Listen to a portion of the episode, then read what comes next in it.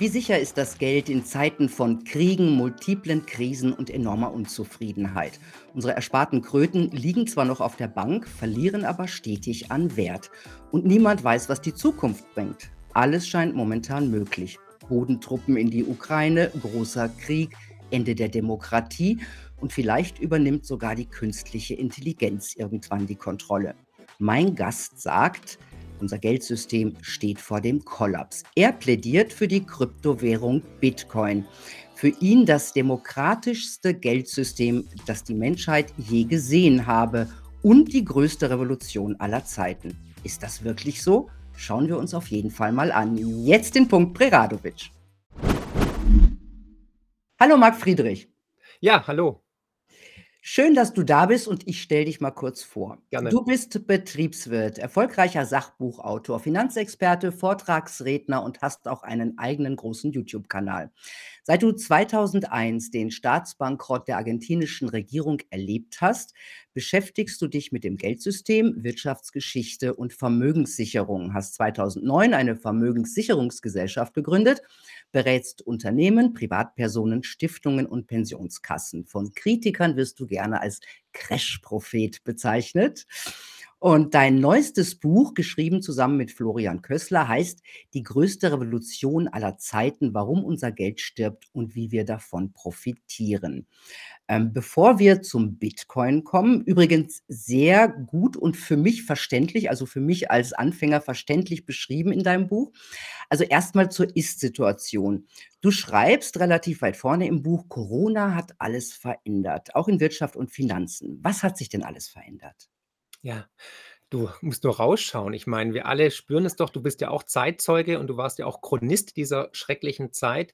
Die Welt ist aus den Fugen geraten seitdem. Die Welt ist nicht mehr so wie vor Mhm. Corona, sondern wir leben in 'ner neuen Zeitordnung. Unser, ähm, Bundeskanzler hat's dann irgendwann mal die Zeitenwende genannt, aber es ist weitaus mehr. Es ist 'n kompletter Paradigmenwechsel, weil zum Beispiel, wenn man schaut, wir haben perfekt funktionierende Atomkraftwerke abgeschaltet und dachten, die Sonne und der Wind schicken keine Rechnung. Pustekuchen, wir zahlen den höchsten Strompreis weltweit. Parallel ist, glaube ich, eine der größten Errungenschaften, dass die Milchdeckel nicht mehr von Milchtüten in Deutschland abgehen, der Ampelregierung oder der EU und parallel natürlich auch das Selbstbestimmungsgesetz, dass du, ich, wir alle einmal pro Jahr in Deutschland unser Geschlecht wechseln können. Und zudem haben wir einen verfassungswidrigen Bundeshaushalt. Also, ich könnte grad so weiter fortführen. Es ist absurd, was alles passiert ist. Und da muss doch jeder zugeben, die Welt ist aus den Fugen geraten. Wir haben völlig überforderte Politiker. Wir haben einen Krieg in Europa. Wir sehen, der Hegemon USA ist am Wanken.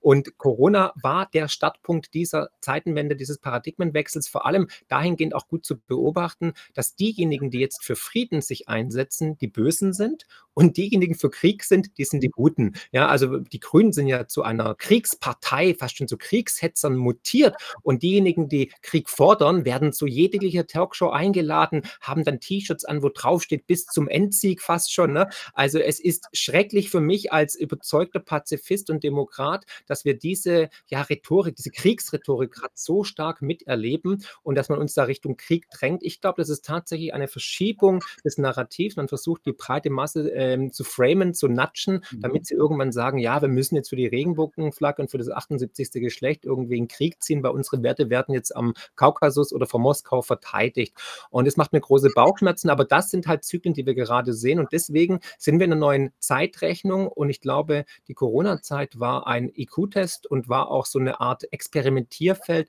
um zu checken, äh, wie weit man gehen kann. Und man hat gemerkt, man kann sehr weit gehen, weil wir haben ja relativ schnell die freie Meinungsäußerung und unsere Freiheitsrechte unter 'n Bus geworfen, weil wir dachten, wir hätten jetzt ein über moralisch überhöhtes Ziel und würden die Alten retten und würden die Menschen retten. Aber all diese Lügen, all dieses Narrativ ist ja zusammen in den letzten Wochen, Monaten kollabiert, weil die Wahrheit sich immer ihren Weg sucht und ans Licht kommt.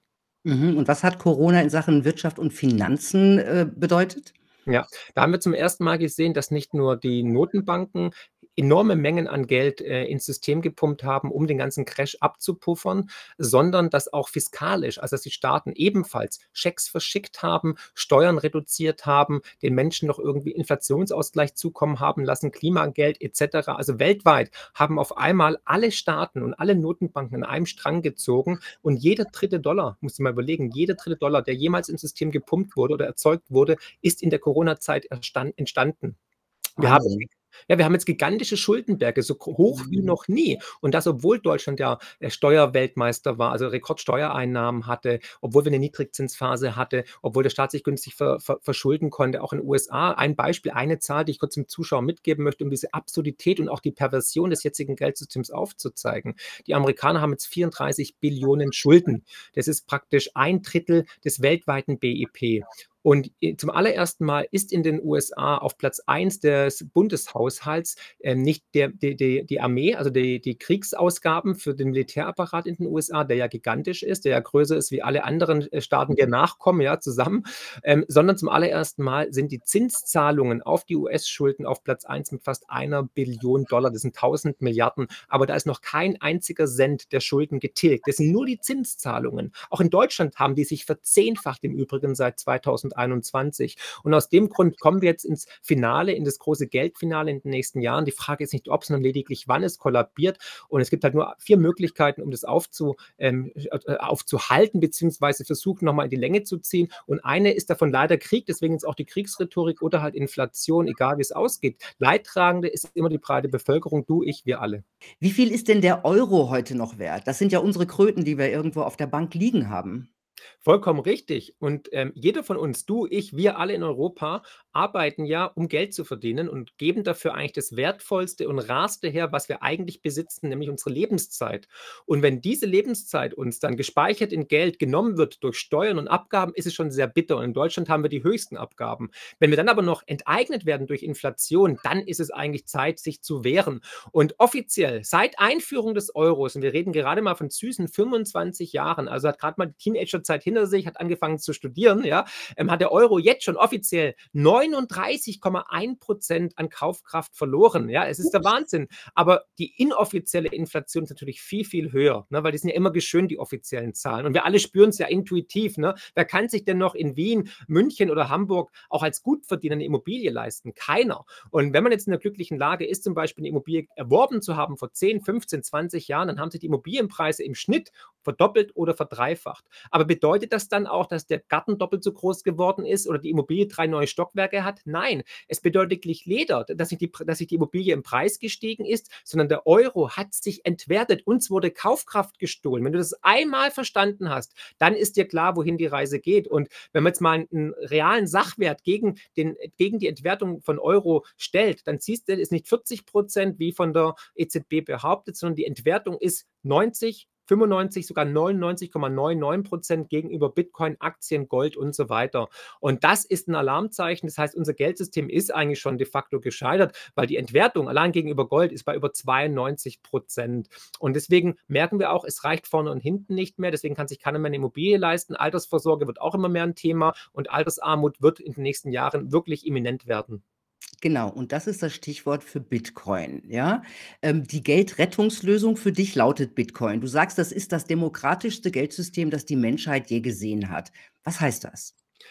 Es ist 'n Geldsystem, hinter dem halt niemand steht. Keine Bank, keine keine Partei, kein Politiker, keine Zentralbank, kein Mensch. Weil der Gründer von, äh, Bitcoin, der heißt Satoshi Nakamoto, ist anonym. Der hat wohl genauso wie ich im Rückblick der Geschichte gesehen ich habe im Buch ja 2.000 Jahre Geldgeschichte untersucht und überlegt, warum stirbt Geld immer und immer wieder? Weil die Bei meisten je ja äh, bei jeder Zeitenwende hast du gesagt, Bei ne? jeder Zeitenwende ist immer das gleiche Spiel, weil was die Mhm. meisten nicht wissen, Geld kommt und geht. Seit 2.000 Jahren ist es 'n stetiger Zyklus. Alle 80 bis 100 Jahre ungefähr im Schnitt scheitern die Geldsysteme. Und jetzt sind wir wieder da, weil das letzte Geldsystem, das implementiert wurde, war 1944, Bretton Woods, der goldgedeckte Dollar. Und jetzt haben wir 80 Jahre später und siehe da, das Schlamassel ist vor der Türe. Und da haben wir gesehen also, ich habe eruiert in der Geschichte dann einfach, dass immer wieder der Mensch das schwächste Glied in der Kette ist, weil dann ist irgendwie zum Beispiel 'n Kaiser, Kaiser Nero zum Beispiel im Römischen Reich, der angefangen hat, wegen den ex exgro ex exorbitanten Kosten die Münzverschlechterung voranzutreiben. Also, au aus den Goldmünzen wurden dann vielleicht Silbermünzen, dann irgendwann Kupfermünzen oder bei den Edelmetallmünzen wurden minderwertige Metalle beigefügt, um einfach die Leute 'n bisschen zu veräppeln, ne? Da waren bloß noch 96 % Gold drin oder 90 % und so weiter. Und oder wir sehen halt, dass dann Notenbanken anfangen, Geld zu drucken im Papiergeldsystem. Und somit wird das ganze Geldsystem inflationiert und die Bürger, die natürlich ihre rare Lebenszeit opfern, um Geld zu verdienen, werden de facto enteignet und können sich nichts mehr leisten. Und das ist Inflation, also Kaufkraftverlust, weil der Euro immer mehr an Wert verliert. Das wirst du auch merken. 100 Euro vor fünf Jahren war was ganz anderes als 100 Euro heute. Ne? Es ist absurd, wie teuer die Sachen geworden sind. Und das ist leider erst der Anfang, weil du kriegst die Inflation nie wieder eingefangen. Und dann kommt auch eine zweite und dritte Inflationswelle, die dann dem System den Rest de facto gibt. Und deswegen hat ähm, Satoshi Nakamoto, deswegen hat Bitcoin eben zum allerersten Mal Staat und Geld getrennt. So wie Martin Luther Kirche und ähm, Staat getrennt hat. Und du musst den Menschen einfach aus dieser Rechnung rausnehmen, weil der ist ja korrumpierbar, der ist emotional vielleicht oder halt einfach schlecht in der Planung. Und du kannst nicht erwarten, dass eine planwirtschaftlich organisierte und nicht demokratisch legitimierte Notenbank in Frankfurt entscheiden kann, wie die komplette Geldversorgung in ganz Europa sein soll. Das ist erstens eine Hybris, eine Anmaßung und zweitens natürlich Planwirtschaft Deluxe wie in der DDR. Und wir alle wissen aus den Geschichtsbüchern, Planwirtschaft hat noch nie funktioniert. Sonst wie geht das jetzt beim, beim, beim Bitcoin? Wie, äh, erklär doch mal, wie man Gerne. sich das vorstellen muss. Niemand kontrolliert das. Äh, ja, genau. Also das? das schwächste Glied der Kette, der Mensch wurde herausgenommen. Hinter Bitcoin steht niemand. Es ist dezentral. Es ist, also da gibt es keine Stiftung, kein Unternehmen, keine Privatperson. Niemand kann es manipulieren. Es ist ein mathematischer Code, der in Stein gemeißelt ist, der nicht veränderbar ist. Der ist nicht manipulierbar. Das ist ein Code, der läuft alle zehn Minuten, wird ein neuer Block an die Blockchain-Kette angefügt und dann werden neue Bitcoin als eine Belohnung emittiert. Alle zehn Minuten 6,25 Bitcoin. Und es läuft bis zum Jahr 2140. Und dann hört dieser, ähm, äh, ähm, dieser Belohnungsmechanismus hört dann auf und dann gibt es knapp 21 Millionen Bitcoin. Das, dann ist mhm. vorbei. Und das heißt praktisch, nicht mal jeder, und gerade mal jeder vierte Deutsche könnte sich einen ganzen Bitcoin leisten. Weltweit haben wir 50 Millionen Millionäre. Also selbst die könnten nicht alle einen ganzen Bitcoin besitzen, weil es nur knapp 21 Millionen gibt. Und genau, also hinter diesem, hinter diesem Rätsel ist praktisch dann ähm, ein mathematischer Code, der nicht veränderbar ist, den kann keiner irgendwie manipulieren. Kein Staat kann ein dezentrales System verbieten. Es ist global und egal, ob du in Kärnten sitzt, in Indonesien oder im, im Dschungel in Afrika, jeder kann an diesem Netzwerk teilnehmen. Keiner kann reg reglementiert werden. Also es gibt keine Bank, die sagt, nee, das dürfen es nicht machen. Oder es gibt keinen Staat, der sagt, nee, nee, nee, das darfst du nicht tun. Sondern es ist wirklich das demokratischste Geldsystem, weil unabhängig von Sexualität, von Religion, von Hautfarbe oder von schulischer Bildung kann jeder Bitcoin kaufen und weltweit transferieren und zwar grenzenlos. Es ist weltweit global, deswegen auch die größte Revolution. Bei uns Menschen, Milena, verbinden ja drei Sachen. Wir sind aus Fleisch und Blut, wir können Empathie empfinden und Liebe und natürlich, wir verwenden weltweit höre, höre und staune, das gleiche Geldsystem. Also weltweit einigt man sich nicht auf Steuer oder auf Kriminalität oder Haschisch oder whatever. Äh, Corona war noch eine Ähnlichkeit, ne? da waren auch alle fast am gleichen Stramm äh, gezogen. Oder halt das Geldsystem. Also weltweit, egal ob auf den Fidschi-Inseln, Färöerinseln oder in Deutschland, wir haben alle ein ungedecktes Papiergeldsystem. Und deswegen wäre es die größte Revolution, das demokratischste Geldsystem, wenn wir endlich ein Geldsystem weltweit ausrollen würden, was erstens den Menschen dient und nicht nur einigen wenigen, die nah am Futtertrog der Notenbanken sind, also Banken, Unternehmen und Staaten. Und wenn wir es demokratisieren, das heißt, ich kann, egal was ich mache, jederzeit an diesem Netzwerk teilnehmen. Ich möchte nur kurz nochmal auf die Corona-Zeit zurückkommen. Damals hatten wir die berühmten Trucker-Proteste in Kanada, als dann einige, die gegen den Lockdown von Trudeau ähm, demonstriert haben, einfach enteignet worden sind, weil ihre Konten gesperrt worden sind oder ihre PayPal-Konten sogar eingefroren wurden, weil der Regierung es nicht gepasst hat, dass die Menschen auf die Straße gehen. Aber diejenigen, die dann noch Bitcoin zur Verfügung hatten, konnten weiterhin agieren. Es war eine Unabhängigkeit, man war autark. Und deswegen ist Bitcoin so wichtig, weil es nicht zensierbar ist. Also, um zusammenzufassen, es ist ein dezentrales System, was auf einem mathematischen Code beruht und der ist nicht veränderbar und kann von der Politik nicht gestoppt werden. deswegen wurde ja jahrelang versucht, Bitcoin ja erstmal zu ignorieren, dann wurde es belächelt und dann wurde es irgendwann bekämpft. Und jetzt hat es die Wall Street umarmt, weil sie gemerkt haben, wir können es nicht stoppen, also umarmen wir unseren Feind. Aha, man kann es nicht stoppen. Es gibt aber Länder, die es verboten haben.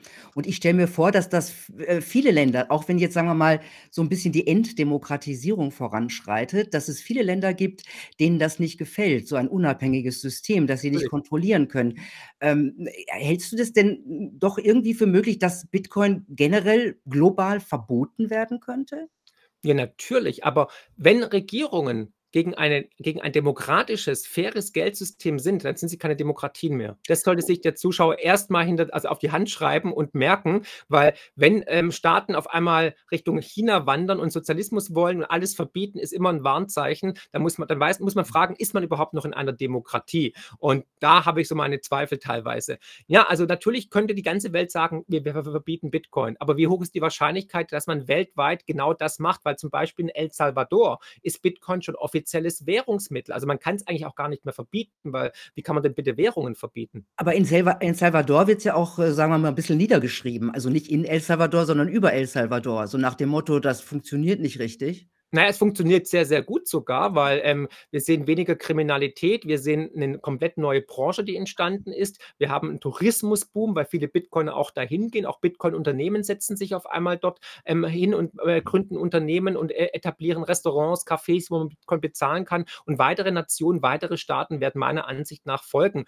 Und vor allem der Paukenschlag jetzt oder auch die Adelung für Bitcoin war natürlich die ETF-Zulassung der amerikanischen Banken oder der Kurz amerikanischen erklären für Gerne.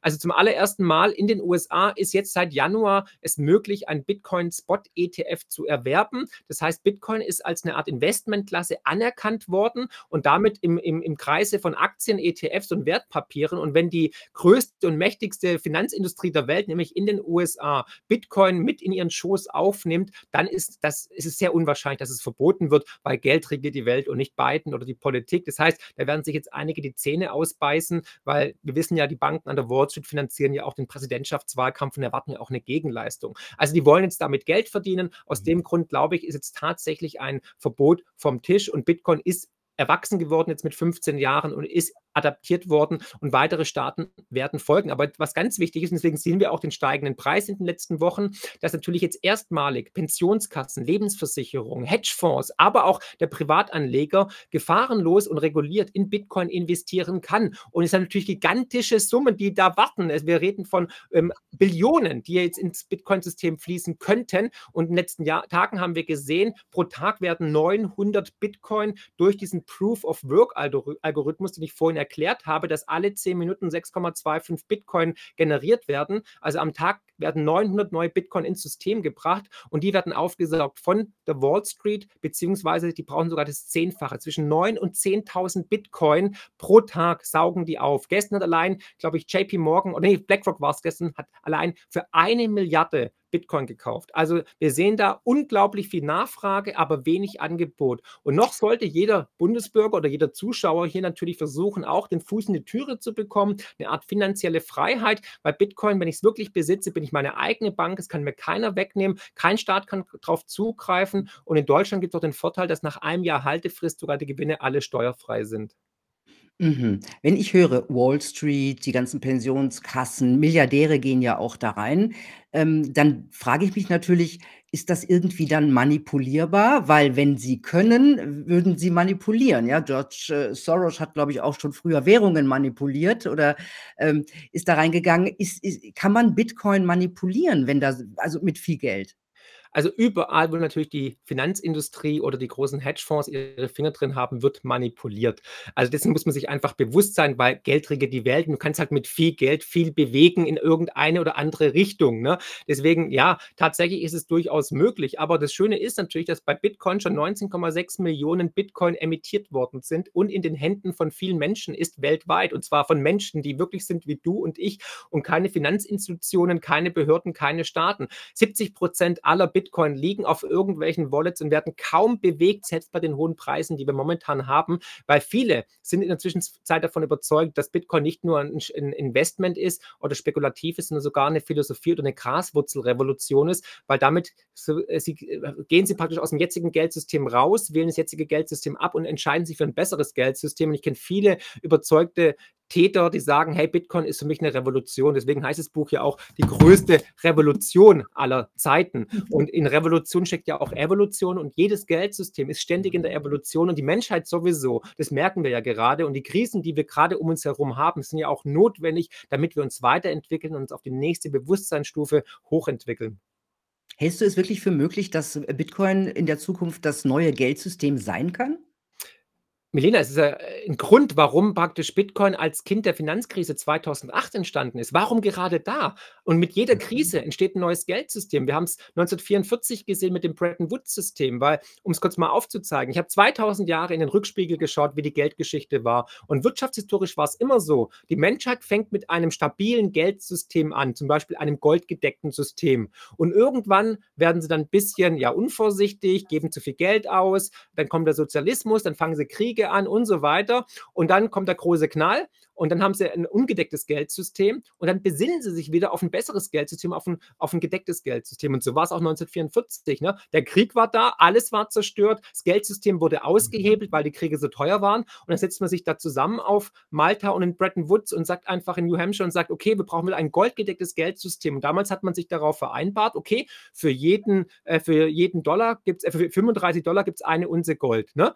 Und dann hat es 30 Jahre lang gehalten und dann 1971 hat Richard Nixon wieder, weil der Vietnamkrieg zu teuer war und weil man saturiert war und weil halt die Überflussgesellschaft so angenehm war und weil man natürlich auch teure Wahlversprechen hatte, ne? Wir fliegen zum Mond und wir machen hier 'n Krieg und da führen wir die Demokratie ein. Und dann hat man angefangen, wieder das Geldsystem auszuhebeln und und am 15. August 1971 hat dann Richard Nixon internationales Gesetz gebrochen und den Goldstandard, äh, ad acta gelegt. Und seitdem haben wir ein ungedecktes Papiergeldsystem. Und es hat 'n paar Jahre funktioniert, aber es führt nun mal irgendwann durch den Cantillon-Effekt zu Spekulationsblasen, zu Kriegen, zu Unruhen, zu Ungerechtigkeit. Wir sehen 'ne Spaltung in der Gesellschaft, arm und reich. Immer weniger, äh, Menschen profitieren von dem System und werden pervers reich. In der Zwischenzeit reden wir ja von Milliardären und bald Trillionäre oder Billionäre. Und die breite Masse, die kann im Hamsterrad immer schneller rennen, aber schafft's nicht mehr, irgendwas auf die Seite zu legen, Mhm. weil die Kosten alles wegfressen. Und dann kommt man mit der Lösung: „Ja, wir machen jetzt hier 'n Krieg oder wir zerstören irgendwas“, wie's Schumpeter gesagt hat, ein österreichischer Ökonom, ne? Wir brauchen diese kreative Zerstörung. Es muss was kaputtgehen, damit was Neues aufbauen kann. Und das ist die Gefahr. Und dann wird man sich wieder auf ein neues, gesundes Geldsystem besinnen. Es kann goldgedeckt sein, weil was die wenigsten vielleicht wissen, alle Notenbanken der Welt kaufen Gold wie noch nie zuvor. Also, entweder sie wissen, was kommt, oder sie trauen ihrem eigenen Produkt nicht, dem ungedeckten Papiergeldsystem, weil allein die Deutsche Bundesbank hat knapp 3.000 Tonnen Gold im Keller liegen. Das machen die auch nicht aus Jux und Dollerei, sondern sie wissen, ja, Gold ist durch die Natur limitiert. Äh, Dollar kann ich so viel drucken, wie ich will und Euros, ne? Aber Gold ist limitiert. Und das einzige endliche Gut, was wir auch benennen können, wann Ende ist, ist Bitcoin, nämlich bei 21.000.000 Einheiten. Wir wissen nicht, wie viel Gold noch in der Erde schlummert oder aufm Mond ist, ne? Ja. Und deswegen denke ich mal, mit der Krise dann kam dieses Geldsystem von Satoshi Nakamoto, der Bitcoin. Und wenn wir dann wieder 'n großen Knall erleben, egal ob Unruhen, Revolution, Pleiten, Insolvenzen oder vielleicht sogar im schlimmsten Fall Krieg, dann wird man sagen: „Wir brauchen wieder 'n gedecktes Geldsystem.“ Und dann wird man sagen: „Okay, der Hegemon USA, dem traue ich nicht mehr, ne? Der Biden ist irgendwie auch schon ganz tattrig, ja? Ähm, die die haben auch mit vielen Lügen hantiert und Kriege vom vom Zaun gebrochen, ne? Also, Weapons of Mass Destruction und so weiter.“ Und dann sagt man vielleicht, macht man dieses Mal 'n globales System. Und da wäre Bitcoin natürlich genial, weil Bitcoin braucht keine Zentralbank und keine Partei und keinen Staat und keinen Politiker. Und die aus der Gleichung wurde der Mensch, das schwächste Glied der Kette, herausaddiert. Das heißt, das würde dann, äh, deiner Theorie widersprechen, dass also, der Bitcoin würde sich länger halten, wenn er weil der Mensch draußen ist aus der Ja, Geschichte? genau. Das wäre wahrscheinlich zum allerersten Mal meiner Ansicht nach 'n System, was nicht nach ungefähr 80 bis 100 Jahren, also, im Spanne einer Lebenszeit eines Menschen wieder kollabiert und, ähm, ja, auf ausgehebelt wird und inflationiert wird, sondern es wäre das stabilste Geldsystem, was die Menschheit jemals gesehen hat. Und vor allem könnten dann keine Kriege mehr finanziert werden. Es könnte keine Fehlallokation von Vermögen mehr geben, wie jetzt hier grüne Transformation und Klimawandel und den ganzen Scheiß, sondern wir die Politiker müssten sozusagen dann also, hantieren mit dem Geld, was sie haben aus Steuereinnahmen und könnten nicht irgendwelche Wahlversprechen durchfinanzieren. Also, der ganze Wahnsinn wäre meiner Ansicht nach beendet und, ähm, Selbstbestimmungsgesetz und irgendwelche anderen Gehirnfürze der Sozialisten in Berlin und Brüssel. Und deswegen braucht man ein Geldsystem, was die Politik praktisch, ähm, ja, ähm, in in in in die wie soll ich's nennen, ähm, in in die in die Dämme ein einpfercht und sagt: „Okay, ihr könnt so viel ausgeben und eben nicht mehr.“ Aha. Jetzt sind viele Menschen, ähm, sind ja vom betrügerischen Zusammenbruch der Kryptobörse FTX so 'n bisschen abgeschreckt von Kryptowährungen. Äh, das kann ja immer wieder passieren. Da ist der. Mensch ja drin.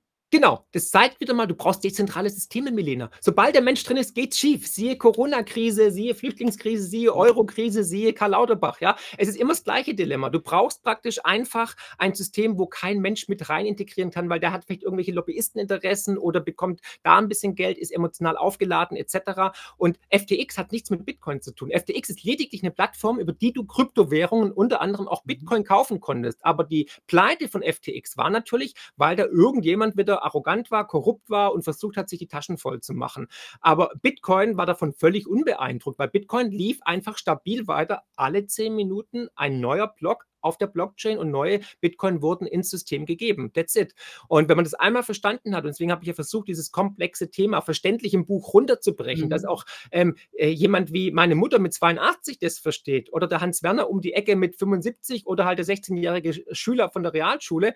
Deswegen habe ich es ja versucht runterzubrechen, weil es so wichtig ist, dass man endlich mal das Geldsystem versteht, weil wir alle, wir haben täglich mit Geld zu tun. Wir zahlen mit Geld, wir arbeiten für Geld, aber kaum einer weiß, wie entsteht es überhaupt und wer hat eigentlich die Frau Lagarde gewählt und wer überwacht eigentlich die EZB und wie viel Euro gibt es überhaupt und warum, wieso krepiert Geld immer wieder? Wieso kommen Hyperinflation, Krieg und Währungsreform? Geld regiert die Welt nicht die Politik. Horst Seehofer hat es ja völlig richtig mal gesagt. Ne? Diejenigen, die gewählt werden, haben nichts zu entscheiden und diejenigen, die entscheiden, werden nicht gewählt. Und genau so ist es leider, ja. Follow the money heißt in den USA.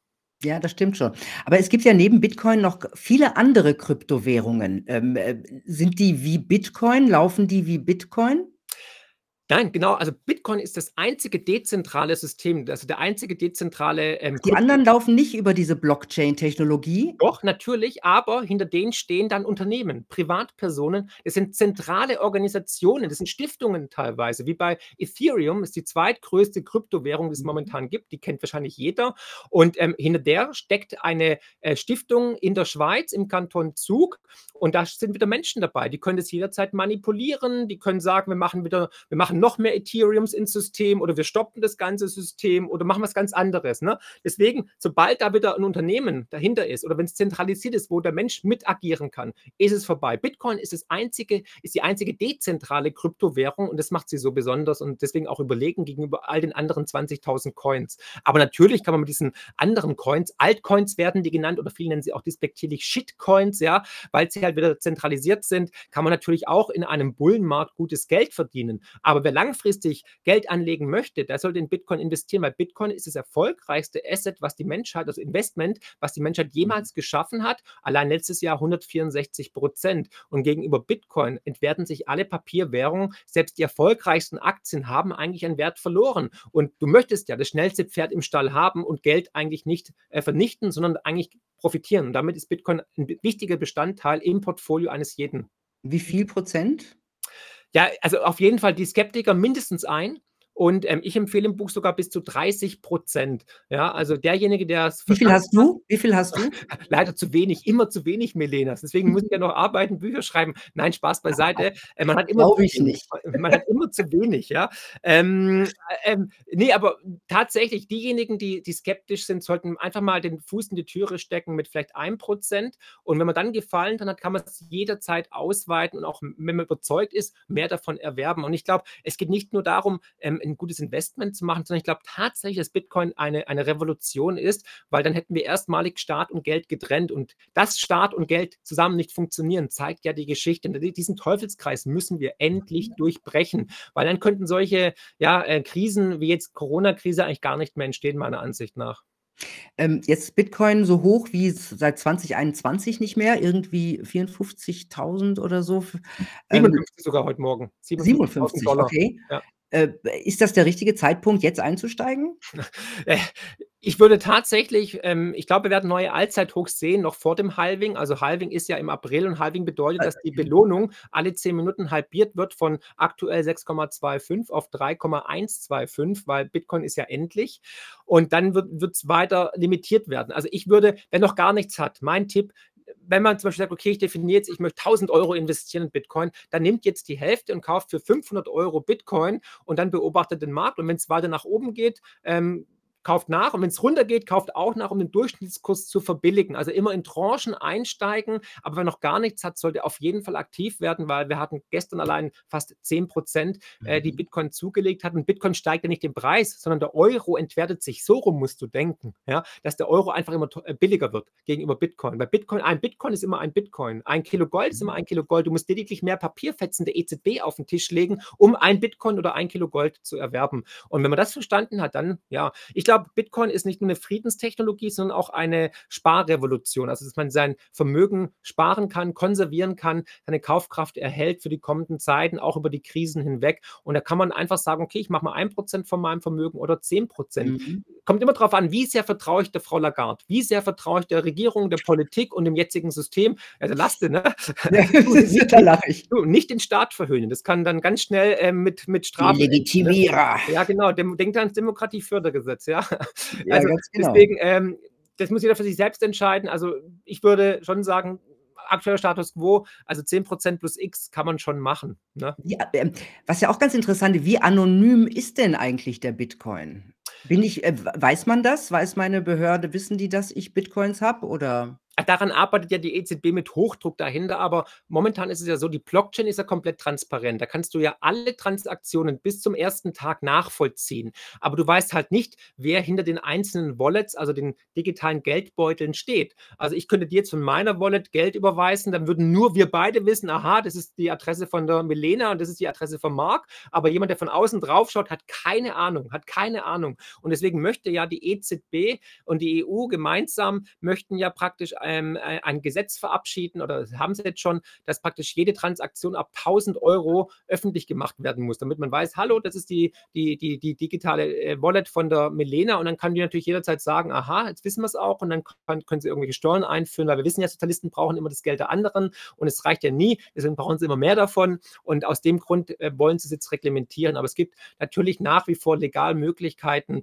ähm, anonym zu hantieren. Man kann peer-to-peer -peer arbeiten, ne, von privat zu privat und ähm, sobald man natürlich dann irgendwo andockt an eine Börse, dann zum Beispiel für 10.000 Euro Bitcoin kaufen sollte, dann weiß natürlich der Staat oder die Plattform, aha, das ist jetzt praktisch die Börse mhm. von Mark oder von der Milena.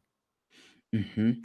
Ähm, damit es nicht so passiert, äh, wie bei FTX, dass plötzlich irgendwie die Kohle der Leute irgendwie weg ist, ja, plädierst du in deinem Buch dafür, dass man das selber macht, dass man sich selber so eine Geldbörse, so ein Wallet anlegt. Ähm, kann das jeder?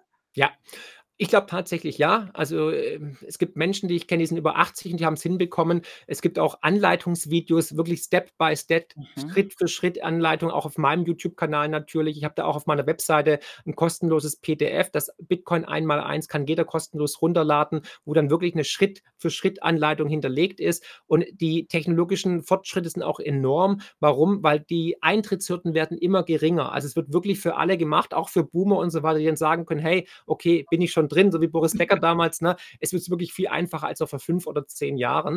Und man muss wirklich diesen Weg gehen. Also sei deine eigene Bank, das ist Bitcoin, weil dann bist du echt außerhalb vom jetzigen Geldsystem und du kannst dann nicht irgendwie besteuert oder belangt werden. Das ist schon gigantisch. Und ich würde aber erstmal anfangen, was zu kaufen, auch über eine seriöse Börse. Auch die sind im Handbuch natürlich empfohlen. Und dann kann man ja gucken, dass man anfängt, dann eine Wallet zu installieren. Man muss nicht gleich alles perfekt haben. Einfach mal starten. Der erste Schritt ist der wichtigste. Das heißt, einfach mal bei einer Plattform anmelden, Bitcoin kaufen kaufen und gucken, wie es sich anfühlt. Und wenn du morgens aufwachst also, und denkst, ja, ich fühle mich wohl, dann weitermachen.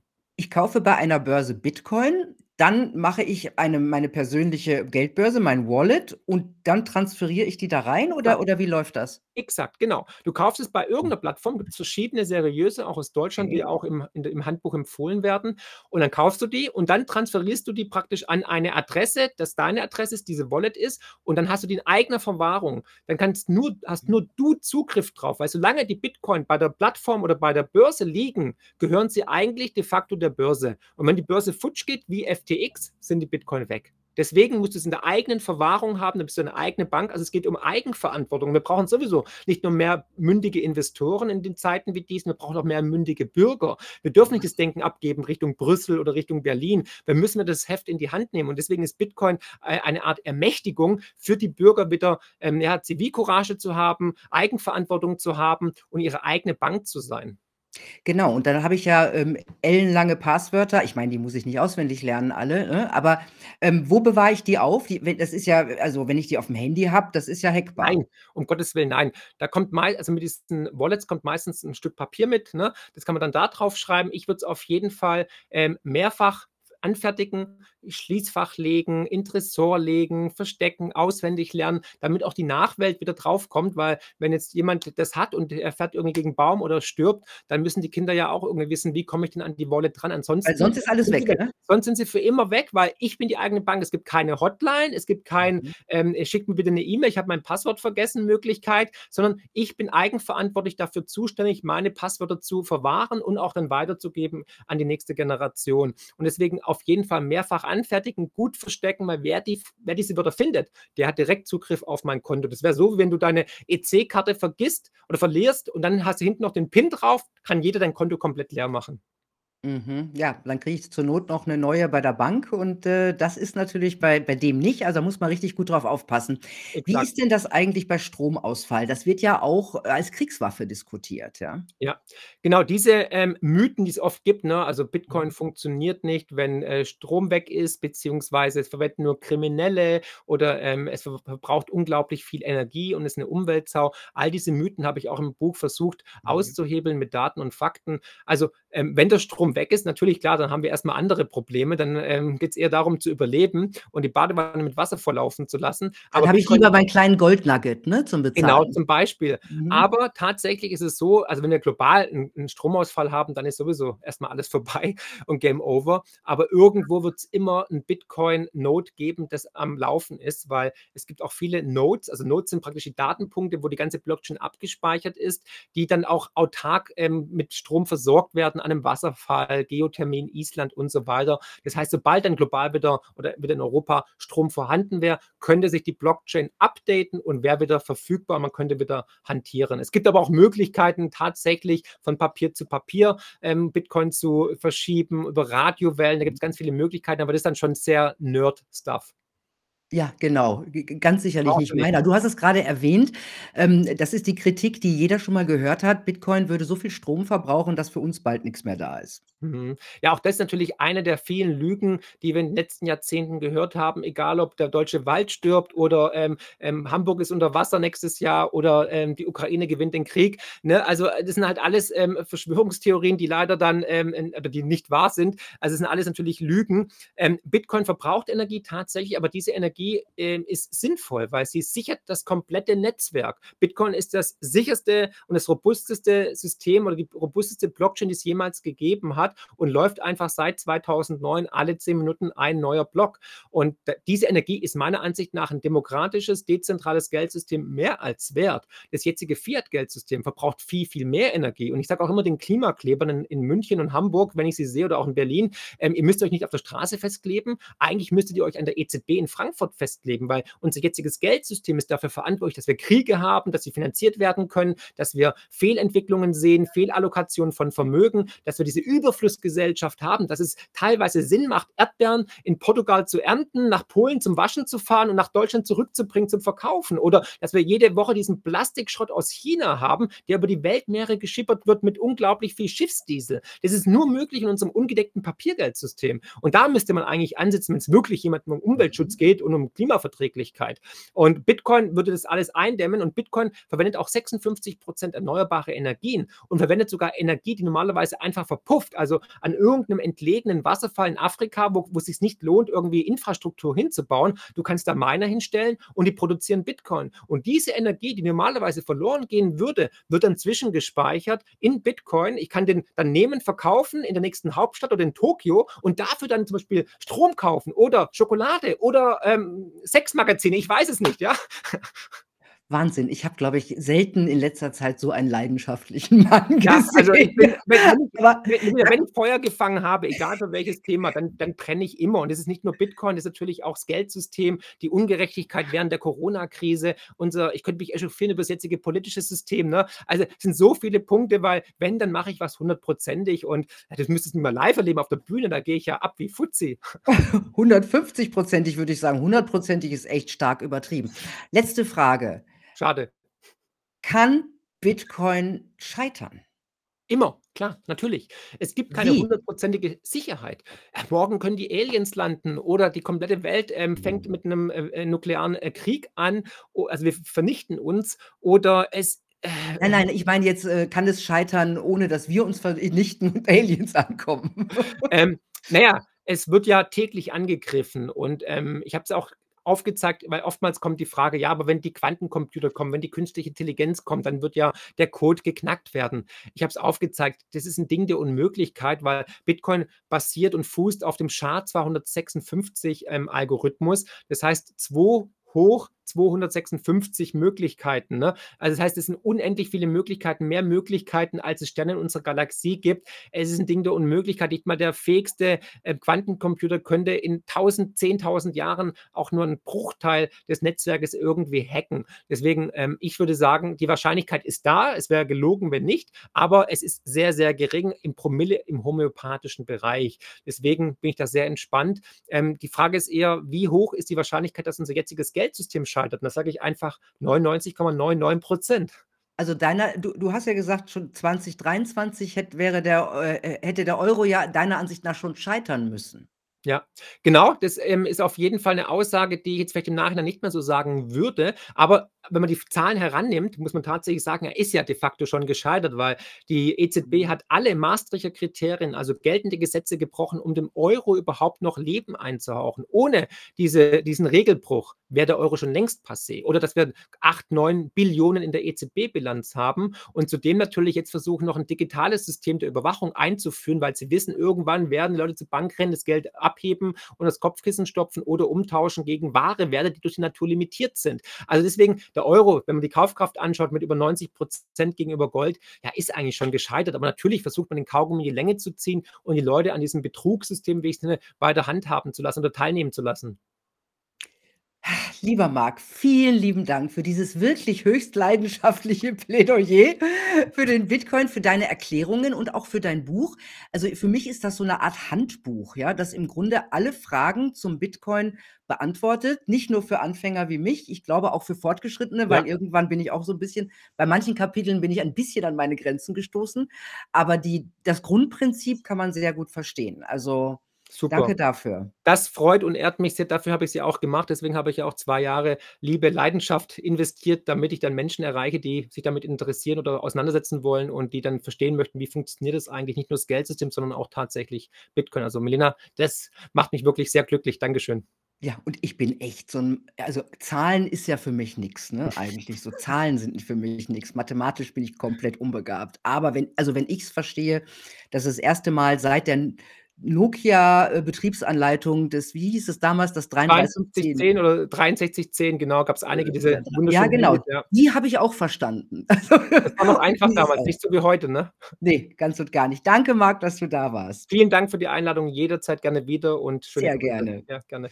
Tja, Leute, wenn Marc recht hat, dann kann es sicherlich nicht schaden, sich bei Bitcoin ein bisschen auszukennen. Die Krisen weiten sich ja in Windeseile auf. Wir haben's ja grade schon erwähnt. Und das Denkbare, das verschiebt sich immer mehr. Eine Gesellschaft, die sich in früheren Jahrzehnten einig war, dass Frieden das aller allerhöchste Ziel ist und auch sein muss, diese Gesellschaft ist jetzt tief gespalten. Das ist schlecht für die Gesellschaft und das ist natürlich auch schlecht für den Frieden. Ich wünsche euch eine gute Zeit. Bis bald.